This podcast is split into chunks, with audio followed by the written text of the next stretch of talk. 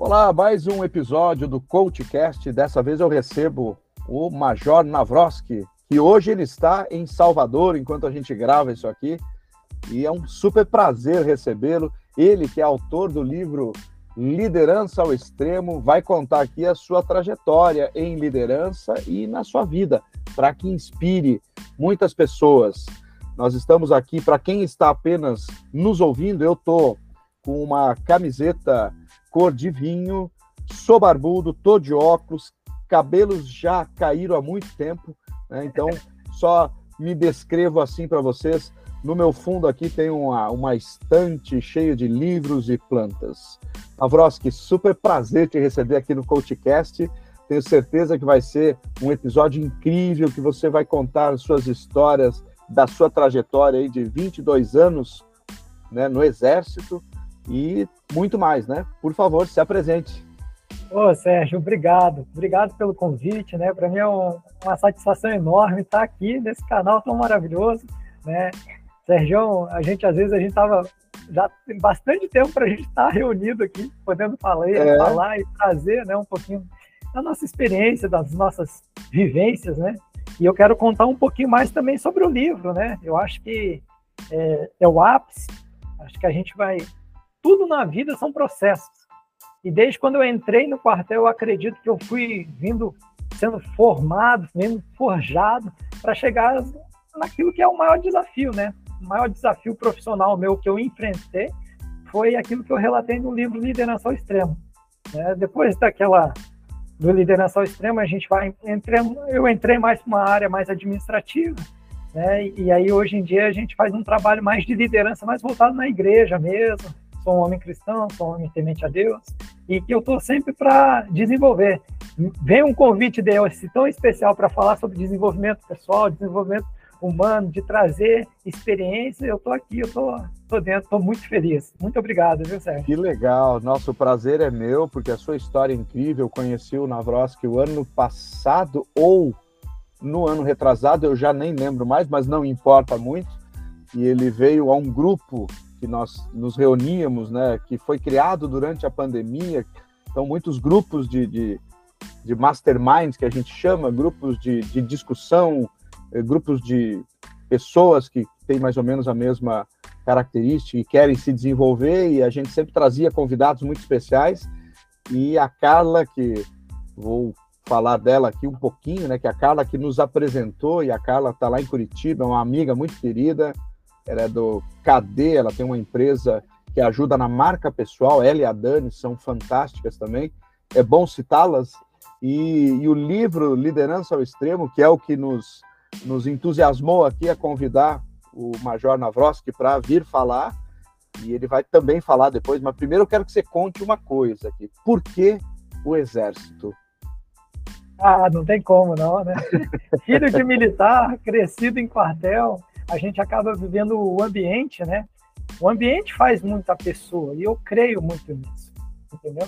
Então você acaba pegando o exemplo daqueles valores que você tem dentro de casa. Então eu via meu pai fardado todo santo dia, chegando em casa, a gente vivendo, respirando quartel, a gente ficava brincando de fazer pega-pega dentro de quartel, fugindo da guarda. Então, desde pequenininho, eu ainda entrei para formação, né? Entrei em colégio militar, eu fui do colégio militar de Juiz de Fora, fui do colégio militar de Curitiba. E aí foi muito fácil para mim a decisão, na hora que a gente está ali naquela encruzilhada da vida, né? O que, que nós vamos ser, né? O que, qual profissão escolher, para mim eu já, assim, ah, eu vou fazer a AMAN, eu quero ir para a Academia Militar das Agulhas Negras e eu quero seguir carreira. E aí foi, a minha vontade, ela coincidiu com a vontade de Deus e eu fui muito sortudo, passei na prova, passei na prova, fiz um ano na preparatória lá em Campinas, como todo mundo, né? É o, é, a gente entra por essa linha, né? A linha dos oficiais combatentes, a gente passa um ano em Campinas, mais quatro anos em Resende, na Academia Militar dos Agulhas Negras. E a partir dali, pelo mérito intelectual, você é posicionado dentro da sua especialidade. Eu sou de infantaria, então aí tem os quartéis de infantaria, e aí pela minha classificação eu acabei indo para Campinas. E aí em Campinas eu tive uma experiência profissional muito boa, no 28 Bio. Depois eu fui instrutor da escola preparatória de cadetes. Então, na onde que eu entrei, eu fui instrutor. Depois eu continuei no 28 Bio, em Campinas também, porque minha esposa, casei, minha esposa minha esposa também tinha empresa em Campinas. Aí eu falei assim, ah, eu já rodei tanto com meu pai, então deixa eu ficar o tempo que for aqui nessa cidade que eu gostava muito de Campinas, né? E aí, né, em Campinas, eu tive essas grandes experiências que eu até relato no livro. Foi um período conturbado ali nosso, né? De preparação aos grandes jogos, grandes eventos. E aí teve toda aquela preparação na cidade do Rio de Janeiro. Então começou ali em 2010, final de 2010, aquela invasão no Alemão, complexo alemão, acho que todo mundo lembra, né? E aí a partir dali a gente teve rodízios de tropas indo, tanto para o complexo da Penha, que fica do lado, né? E o complexo do Alemão, para fazer a pacificação daquela área. E eu, por duas oportunidades, eu passei mais de seis meses na minha vida dentro daqueles complexos, né? Passei três meses no complexo da Penha, passei três meses no complexo do Alemão, depois eu vou, fui para o Haiti, passei seis meses lá no Haiti, destacado também, fazendo pacificação. Depois do, do Haiti eu voltei, fui para a Copa do Mundo já, direto. E aí no meio da Copa do Mundo, meu comandante falou assim, na verdade você tem que tirar férias, que faz tempo que você não tira férias, porque você está indo para maré. Então vai acabar a Copa do Mundo e você já vai entrar para a maré com a companhia operacional sua. Eu era comandante de companhia, e aí eu, eu falei assim, então tá bom, vou tirar férias. Só que essas minhas férias foram interrompidas porque eu tinha que fazer reconhecimento na maré. E o pessoal adiantou a missão lá e acabou que é, comecinho ali em setembro a gente já estava preparando e comecinho de outubro a gente já estava lá na área de operações. Né? E eu falo para você que desde o início, né, que a gente vem sendo preparado para situações como essa. O pessoal pergunta para mim o que, que foi mais difícil, o que, que foi mais desafiador na sua vida profissional. Eu falo assim, o mais difícil foi a maré. Né? Por quê? Porque no alemão, na Penha, como teve aquela invasão, o pessoal acabou que tinha é, uma. A gente tinha um, um arcabouço jurídico mais bem estruturado. Então a gente tinha possibilidade de entrar nas casas, a gente tinha mandato coletivo. Então foi uma. Para a tropa deu uma, muita segurança. Então não tinha armamento dentro daquela zona onde que nós estávamos. E na maré já não, na maré não teve isso. E aí, quando a gente entrou na maré, as armas continuavam lá. E aí acabou que o cara ele também não podia sair da, da zona dele, porque senão ele, ele ia para uma zona inimiga. O complexo da Alemão e da Maré, é, o complexo da PEN da, da Alemanha, ele é todo dominado pelo Comando Vermelho. Então tem livre acesso. Só que a Maré, ela tem quatro facções.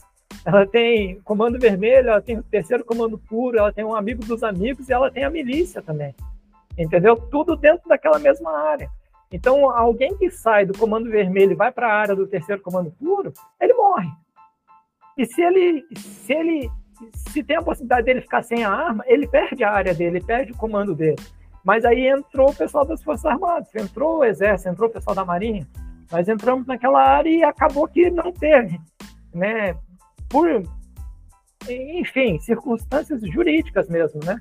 é, que não me cabe falar, mas eu, eu vivi na pele. É, eu vivi na pele o enfrentamento. Então, nós vivemos uma guerra civil, uma guerra declarada, só que não foi narrada. Então, não teve narrativas com isso.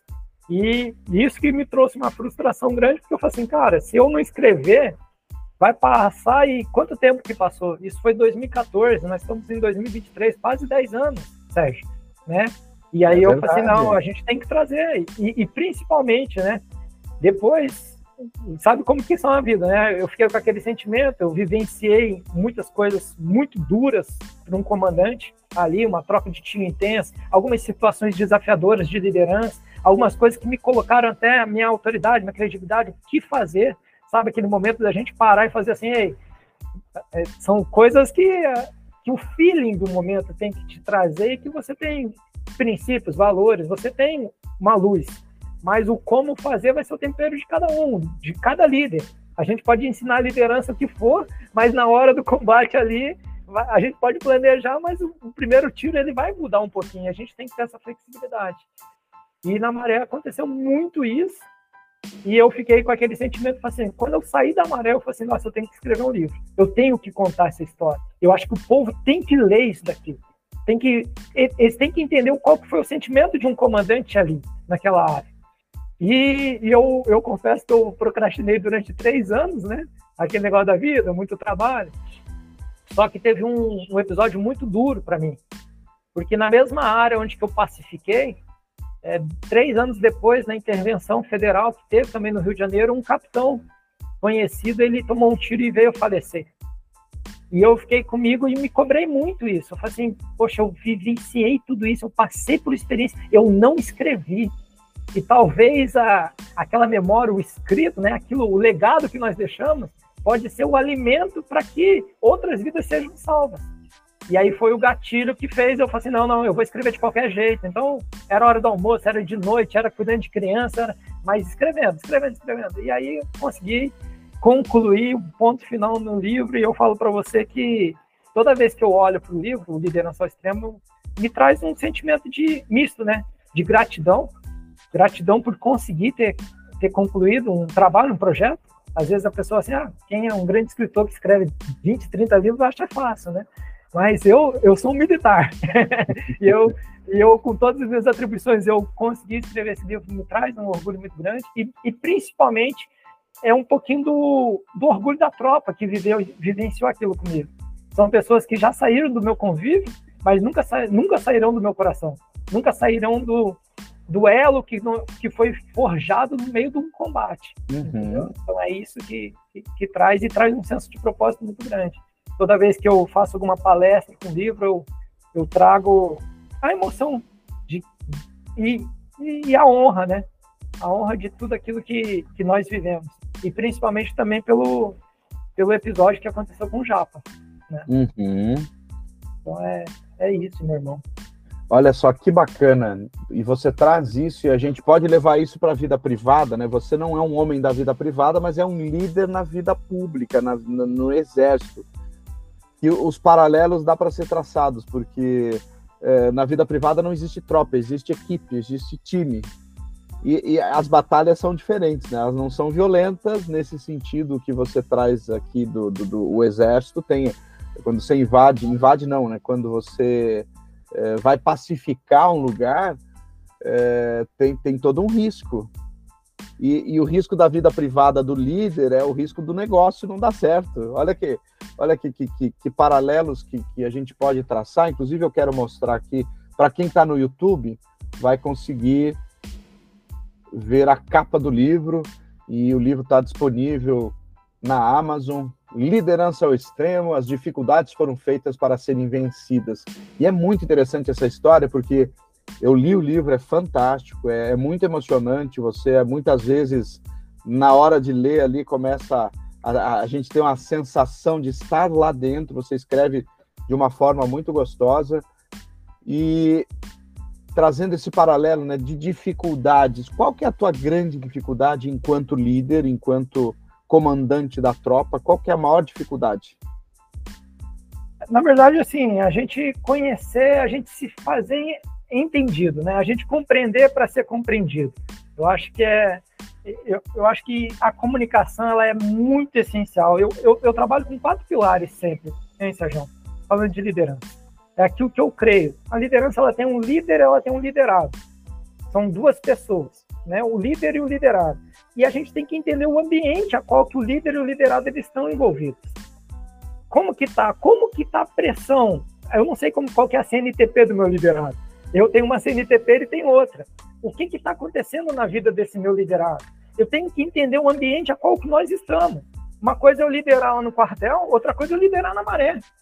Uma coisa é eu liderar para que a gente cumpra alguma missão, algum exercício, alguma, algum algo que vai trazer um desafio, uma marcha, algo, e algo que vai vir trazer um vento, um vento de um tiro. Faz assim, ó, Sérgio, faz assim, ó. faz assim, entendeu? Quando vocês, quando você sentir isso, igual por exemplo, eu senti isso, só que isso foi um tiro vindo. Não era um do... sopro de alguém. Não é um sopro, não é um ventinho. Às vezes, quando eu faço isso, eu me arrepio por inteiro, porque eu lembro do que, que aconteceu naquela operação de um tiro, o cara ter atirado e o vento vindo. Eu lembro da minha perna embaçar, tremer, meu coração pulsar e meu olho embaçar e eu querer chorar, bicho. Você entendeu? Aí você fala assim, pô, mas calma aí, você era um capitão, comandante da tropa de infantaria, um cara paraquedista. Eu, sim, cara. Só que você tá, às vezes você sente um 762 vindo no seu e você fala assim, cara, não era, não era vontade de Deus que eu fosse agora. Entendeu? Então a gente tem que ter essa percepção do ambiente. Lá eu vivi uma pressão diferente. E o meu subordinado vivia uma outra pressão. Então, um grande desafio é assim, ó, conhecer o time. Eu tenho que conhecer as pessoas com que eu trabalho, eu tenho que conhecer o ambiente com que eu trabalho, e eu tenho que estabelecer uma comunicação eficaz, eficiente, uma, uma comunicação empática, uma comunicação que vai trazer a compreensão e ser compreendido, uma comunicação que eu falo e que eu consigo escutar, ter, uma, ter a escuta ativa, né? Então, são isso que vai fazer com que o líder ele realmente sobressaia para um objetivo, seja ele militar, igual conquistar aí, pacificar uma área, seja ele o lucro, né? Se você está numa empresa, você vai buscar o lucro, você vai buscar mais clientes, vai buscar os seus desafios que vão ser grandes e que vão, e vão ser estressantes e que vão ser desafios, o próprio nome fala, né? E eu trago muito isso no livro porque essa frase ela mexe muito comigo. Né? As dificuldades foram feitas para serem vencidas. Para mim é uma frase que pode ficar em para-choque de caminhão, né? Mas para mim ela faz muito efeito, que é, que é falar assim, cara, eu não vou esmorecer. Tem dificuldade, ela foi feita para ser vencida. E, e se eu estou nessa situação, foi Deus que me colocou aqui para que eu possa vivenciar esse processo e passar por esse processo. E eu vou vencer esse processo. Entendeu? Então eu vou fazer com que esse meu time, com essa equipe, vá. Então lá na. A gente indo para a maré, a gente organizou de jeito, de um modo que, que as frações elas pudessem ser frações que já se conheciam, homens que se conheciam. Você montar um time que se entende. Então, eu dei liberdade para meus tenentes montar os sargentos. Assim, ó, você vai escolher os, os sargentos que você quer levar para operação. E, e, eu peguei os sargentos assim, você vai escolher os cabos e os soldados que você vai para operação. Para a gente mitigar os problemas internos, daquilo que é a pressão mesmo da operação, do ambiente. Quando a gente dividiu isso, facilitou muito a nossa comunicação. A partir disso, a gente entrou, a gente entrou para a operação. E quando a gente entendeu que a operação não era uma operação que era só só um patrulhamento ostensivo, mas era era combate. A gente entrava para conquistar o terreno com base de fogos e muitas vezes a gente ficava aterrado, atrelado naquele ambiente e é para vir uma substituição. Só que é, uma, é algo extremamente desgastante, porque você, como líder militar, é muito mais fácil. Assim, todo líder ele tem qual que é o resultado, qual que é o pragmatismo, o que, que eu tenho que alcançar. Né? Então, tipo assim, numa operação de pacificação, qual que é o meu objetivo que eu tinha? É o ganhar o apoio da população, né? Só que ganhar o apoio da população é lá no finalzinho. O que que me faz eu ganhar o apoio da população? Eu, eu trago segurança para a população? Eu trago infraestrutura para a população? Eu trago saúde para a população? O que, que eu trago? Ou eu trago só uma segurança física? E que nem assim eu não consigo trazer, entre aspas. Porque colocaram a gente, né, como tropa, e falaram assim, ah, eles vão resolver. E o pessoal tem essa mania, entre aspas, de colocar assim, ó, o exército vai resolver. E não é o exército que resolve tudo, nós somos um braço. Nós trazemos a, o braço da paz, da segurança. Só que se não vem infraestrutura, tu imagina, uma área que há 30 anos a polícia não entrava. 30 anos. 30 anos. 30 anos. Eu, eu, eu reforço 30 anos, porque é 30 anos, não é três dias, não é três meses, não é três semanas. É 30 anos, a polícia não entrava. A partir disso, o que, que acontece naquela área? Aquela área ela tem um governo próprio, que é o poder paralelo. O poder paralelo tem uma multinacional do tráfico que injeta naquela área pequena, que às vezes, igual a área onde que eu comandava, né, da minha, da minha companhia, era um quilômetro e meio por um, entendeu? Praticamente um quilômetro quadrado, dois quilômetros quadrados, vamos dizer assim. Não é uma área grande, só que uma área com dois quilômetros quadrados que mora mais de 100 mil pessoas, num amontoado de casas. Entendeu? Nesse amontoado de casos, você não tem um, você não tem uma empresa que vai lá, nem a polícia entra lá. Qual que é a empresa que domina lá? O, a empresa multinacional do tráfico. A multinacional do tráfico, por semana na minha área, ela, ela rendia um milhão de reais por semana. Esse um milhão de reais, ele ficava no comércio aonde? Dentro da própria comunidade. Não, não tô falando que a comunidade só tem bandido. Pelo contrário, claro que não. Tem sobreviventes. Tem gente que tá batalhando, tá lutando. Mas a pessoa precisa vender o gás, precisa vender a água, precisa vender o franguinho, precisa comprar remédio. Precisa de infraestrutura. E aquele dinheiro fazia circular. A partir do momento que eu coloco o braço armado, o exército ali dentro, a, a multinacional do, traço, do tráfico, o dinheiro, não entra mais. ou vai entrar mitigado. De vez um milhão vai começar 200 mil por semana. Só que aquela área, como que eu ganho a confiança da população sendo que eu tirei todo o dinheiro deles? Não tem mais dinheiro, não tem mais circulação de dinheiro. O cara que vem para fazer minha segurança, ele não me traz a segurança, ele troca tiro comigo, vem bala perdida para mim e eu ainda estou sem dinheiro. Qual que é a... Então, para mim, como líder militar, eu falo assim, cara, é, para ganhar o apoio da população, vai ser meio difícil. Então, o que, que eu preciso fazer? Eu preciso restabelecer o controle da área. Como que eu restabeleço o controle da área? Eu vou fazer o quê? Eu vou acabar com a arma dentro da área. Se eu vou acabar com a arma dentro da área, eu vou ter eu só com a arma, eu vou gerar a segurança. Tá bom. É, eu tenho eu tenho ordem legal para que eu possa entrar nas casas? Não. Cara, como é que eu acabo com as armas se eu não posso entrar nas casas? Não, a, a, o, não, a, a, propriedade ela é território inviolável. Eu não posso, você não tem mandato para entrar na minha casa. Ah, eu não tenho mandato, mas eu estou trocando tiro. Aí acabava que a gente só conseguia entrar em casa quando a gente tomava tiro primeiro, e aí daquela casa que a gente identificou, a gente entrava como, como de, é, legítima defesa da tropa. Olha como que é difícil. É muito difícil. E aí você, toda vez você enfrentando vários e vários obstáculos. E como que fica a moral da tua tropa? Moral da tua tropa, às vezes na primeira semana, soldado é um cara bom. soldado foi treinado para isso. soldado tá trocando tiro, ele tá vibrando. Ele, não, toma aqui, vamos, vamos, vamos. Só que passa uma semana, passa um mês, começa a vir um tiro mais perto da gente. A sensação de insegurança e principalmente do, do enxugar gelo. Sérgio, a gente começa, mesmo que a gente, a gente acredita, a gente crê que a missão é o quê? Cara, eu vou tirar as armas, eu vou limpar, eu vou acabar com essa bandidagem daqui. Eu tenho um propósito, eu tenho algo que eu tenho que fazer, que tenho que defender. Porque uma vez que eu tiro as armas, eu consigo dar uma infraestrutura, eu consigo trazer o, trazer o governo, o governo para me dar aquilo que, que o emprego, a saúde, que me dá a educação, que, que vem e a gente, nós todos, em conjunto, nós conseguimos fazer com que a pacificação seja duradoura, estável e que a gente tome aquela área e que não saia mais do nosso controle, do nosso controle, que eu falo, do controle do governo do estado do Rio de Janeiro. Você entendeu? Que não é do exército. O exército é só uma parte. Aí, aí você começa. Dali a pouco o teu soldado começa a te questionar. Pô, cara, na época eu era capitão, na época, capitão, a gente, na mesma rua que a gente, a gente já trocou de tiro 30 vezes nessa mesma rua. E, e a gente vai lá de novo. Eu, é, a gente vai lá de novo, porque a gente sabe qual que é. Tem, tem uma casa que tem uma metralhadora. Sérgio, tinha uma metralhadora, MAG. Metralhadora. Eu entrava na rua, tomava tiro de metralhadora, cara. Du, du, du, du, du, du, du, du, du. 762.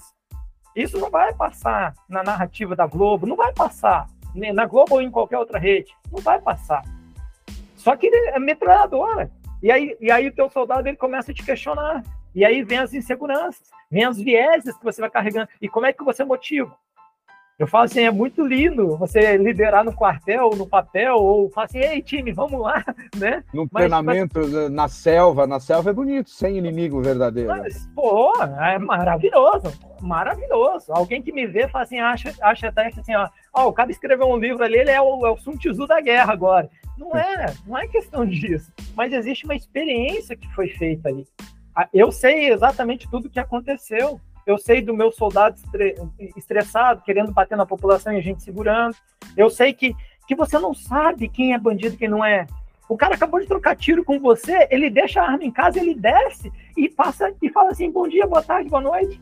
E a gente está naquela tensão, a gente vira pro cara bom dia, boa tarde. E muitas vezes, quando você virava bom dia, boa tarde com uma senhorinha, a senhorinha te xingava de tudo que era nome. Por quê? porque você acabou com toda a circulação do dinheiro ali. Você não é bem-vindo, você está trazendo uma instabilidade ali, porque quando os bandidos, a lei do bandido é muito mais fácil. Ninguém rouba aqui dentro da comunidade. Porque se roubar dentro da comunidade, a comunidade mesmo resolve, as leis da comunidade. E, entendeu como que é complexo? A gente não agrada nem, vamos dizer, a nossa população, a nossa opinião pública, porque vai estar tá questionando se a gente está dentro da legalidade, porque todo repórter que entrou para falar comigo dentro da minha área, ele não queria falar comigo, ele queria ver um furo meu. Ele queria ver onde estava o meu erro. E eu falei assim, gente, mas calma aí. Eu, eu, eu sou o herói aqui. Sabe? O cara que vem aqui para. É o erro defender. é o que vai dar ibope para ele, né? Claro, claro. O que que traz matéria para ele? Né? É, o que que traz noticiabilidade? É, é algo que vai trazer a tragédia, que vai, vai, ser, vai ser mais empolgante. Falar o erro de um soldado, o erro de uma tropa, um, um ferido, algo que traga isso. E quando a gente estava fazendo tudo direitinho, tudo certinho, não. Pelo contrário. E aí, só que essa insegurança, a gente fez praticamente esse arroxo mês de outubro todo. Eu conto no livro isso, né? A gente apertou para que a gente faça assim, cara, a gente vai sufocar. Então, se eu não consigo tirar as armas de uma vez porque eu tô com impedimento, o que, que eu posso fazer? Eu posso sufocar. Eu posso sufocar o tráfico. Não vai ter mais dinheiro. Porque aqui a boca, aqui a boca, a gente consegue levantar onde que é a boca. Porque a gente consegue ver a área, o movimento da área. O cara de moto aqui, o cara de moto aqui, você começa a mapear. Então, assim, ó, tem uma boca aqui, tem uma boca aqui, tem uma boca aqui. Você, em duas, três semanas, você operando na área, você consegue identificar. Você começa a entender, você começa a ter a leitura do ambiente. E aí a gente fazia o quê? Agora é só nas bocas. E aí a boca acabou que não tinha mais boca. Então eles começaram a ser o quê? Tráfico volante, tráfico em mochilinha pequenininha, tráfico que o cara consegue na moto conseguir fugir da gente. Então era um, um caça-rato, mas a gente sufocou. A gente sufocou de tal maneira que chegou em novembro, eles falaram pra gente assim, cara, ó, mandaram no rádio, porque a gente capturava alguns rádios e a gente escutava a frequência deles no rádio.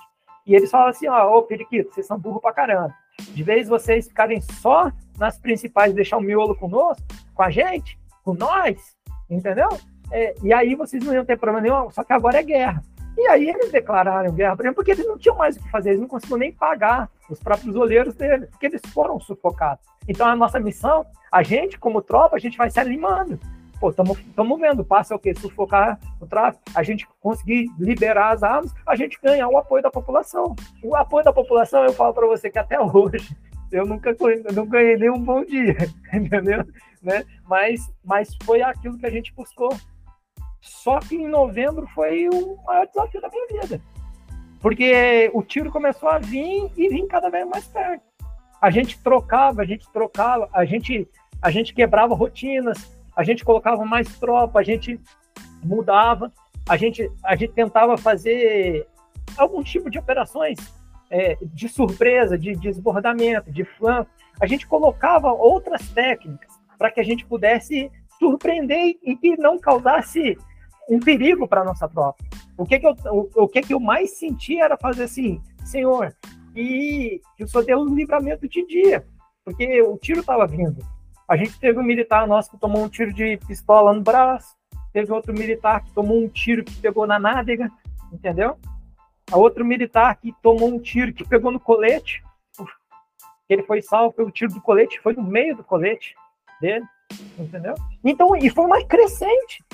E eu vendo aquilo, eu fui falando com o meu comandante. Meu comandante também é muito preocupado. O comandante, cara, meu, os meus comandantes ali são líderes militares que a gente, assim, de tirar o chapéu. E, e, eles, e, e todos nós, com a nossa inteligência, com toda a nossa vivência profissional, a gente, não, vamos trazer assim, vamos trazer aquilo. Tentando, tentando fazer com que a proteção da tropa pudesse ser a melhor possível. Mas era aquele negócio, dominó do erro, né? Todo mundo sabe. Qual que é o gerenciamento de risco? Você está vendo que a coisa. Você vai ter que tirar aquele dominó, você vai ter que segurar, porque ele está vindo e você está vendo que vai causar algo mais, mais complicado. E infelizmente, Sérgio, num, dois dias acabando a operação, faltavam dois dias para eu passar minha área, para eu entregar para um novo contingente que ia vir substituir a gente. E aí a gente teve o falecimento do Japa, ele tomou um tiro no rosto de fuzil, entendeu? Ele tomou um tiro no rosto no fuzil numa operação onde com o meu pelotão que eu estava, e a gente foi emboscado, estava tomando tiro de cinco posições, eu pedi reforço para esse pelotão, impediu o blindado vindo, uma rua antes de chegar, esse reforço ele tomou um tiro no rosto. A gente fez todo o procedimento, levamos para a UFA, pra... só que infelizmente é um tiro de fuzil, um tiro de fuzil no rosto, pegou aqui, saiu por aqui, e infelizmente ele veio a falecer. Entendeu? Então, tipo assim, é, a gente vivenciar isso, às vezes a pessoa fala assim, cara, mas é normal militar morrer, cara. Cara, nunca vai ser normal. Você às vezes pode estar escutando que um policial morreu. Cara, não ache isso normal. Não é possível que a gente possa estar achando que uma vida é normal ser perdida. Entendeu? Ah, mas você tinha que estar preparado, porque você é treinado para guerra. Sim, eu sou treinado para guerra. Para guerra mesmo. Só que eu entro em todas as casas na guerra. Na guerra eu tenho artilharia, na guerra eu tenho força aérea, na guerra eu tenho morteiro, na guerra eu uso todos os meus meios. Eu tenho canhão. Na guerra eu faço a guerra, eu sei o que é guerra. Entendeu? Só que eu não estou em guerra com meus próprios habitantes do meu país, com a minha própria população. A partir disso é um conceito que a gente entra e, e eu não estou criticando ninguém aqui, nunca nem vou. E eu não sou. Quem sou eu para falar do exército, tá? Eu não sou ninguém. Pelo contrário, quem fala do exército é o comandante do exército, alguém eu admiro demais, entendeu?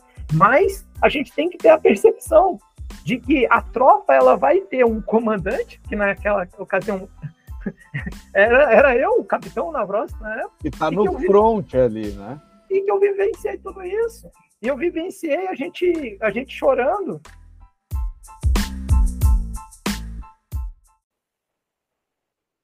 E aí, e aí eu vivi aquela experiência que é a pior experiência que um comandante pode viver, Sérgio. De, de você ter um subordinado que veio a falecer. Você vê lá o corpo, você entregar a bandeira do Brasil para uma mãe, você não está entregando uma pessoa, você não termina. Mesmo que a gente, né, eu conto no livro mais detalhado, mas é, a gente nunca mais vai recuperar. A gente nunca vai achar que a gente fez um bom trabalho, porque a gente deixou um dos nossos lá dentro.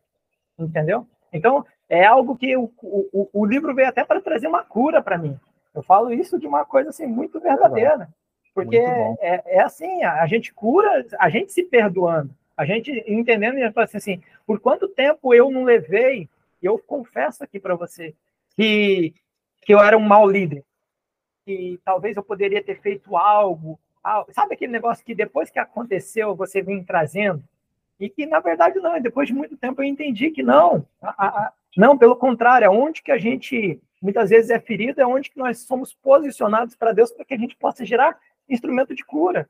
Eu sou um homem curado na liderança, mas é porque hoje eu tenho cicatrizes e cicatrizes profundas eu trago liderança, eu falo sobre as minhas redes sociais de liderança, eu dou aula de liderança na igreja, eu sempre estou envolvido com a liderança, mas é porque eu entendi, porque às vezes Deus me permitiu ser ferido numa forma que eu tenho uma baita de uma cicatriz. Talvez, talvez eu não conheça alguém que tem uma cicatriz tão, tão profunda, entendeu? É Hoje eu consigo rir dessa situação, mas não é, não é descaso, é pelo contrário, é porque eu realmente fui curado nisso. E uhum. hoje eu uhum. consigo ter entender o propósito, de fazer assim, ei, a gente tem que a gente tem que cuidar das pessoas. A gente tem que desenvolver o máximo do nosso potencial. Nós temos que, que buscar ferramentas de estar com a conexão, da gente fazer e ter um propósito de vida. Eu acho que isso é mais significativo, porque hoje eu olho para trás com toda essa história e falo assim, gente, como é que foi bom a maré para mim? Foi boa para mim, porque tudo isso foi uma evolução da minha carreira para me trazer hoje aqui. Hoje, hoje eu ensino liderança de um jeito que, que é a liderança de Deus, né? Hoje eu trabalho com liderança mais na igreja, assim, Sérgio. Eu, Muito bom. Eu, eu, eu, lidero um grupo de homens, né? O Ministério de Homens da minha igreja. Uhum. É um ministério muito grande e a gente e eu trago essa essência porque a liderança ela está envolvida também com, com o posicionamento do homem dentro de casa, como uhum. sacerdote dentro da família, como um homem que vai direcionar a casa, o lar, a família, vai trazer princípios e valores. E, e é isso que eu acabo encaixando. Então, tipo assim, eu falo assim, olha como que Deus foi tão maravilhoso. Que fez eu lá, passei por todo o deserto, todo o processo, e hoje eu faço o quê? Eu restauro famílias, entendeu?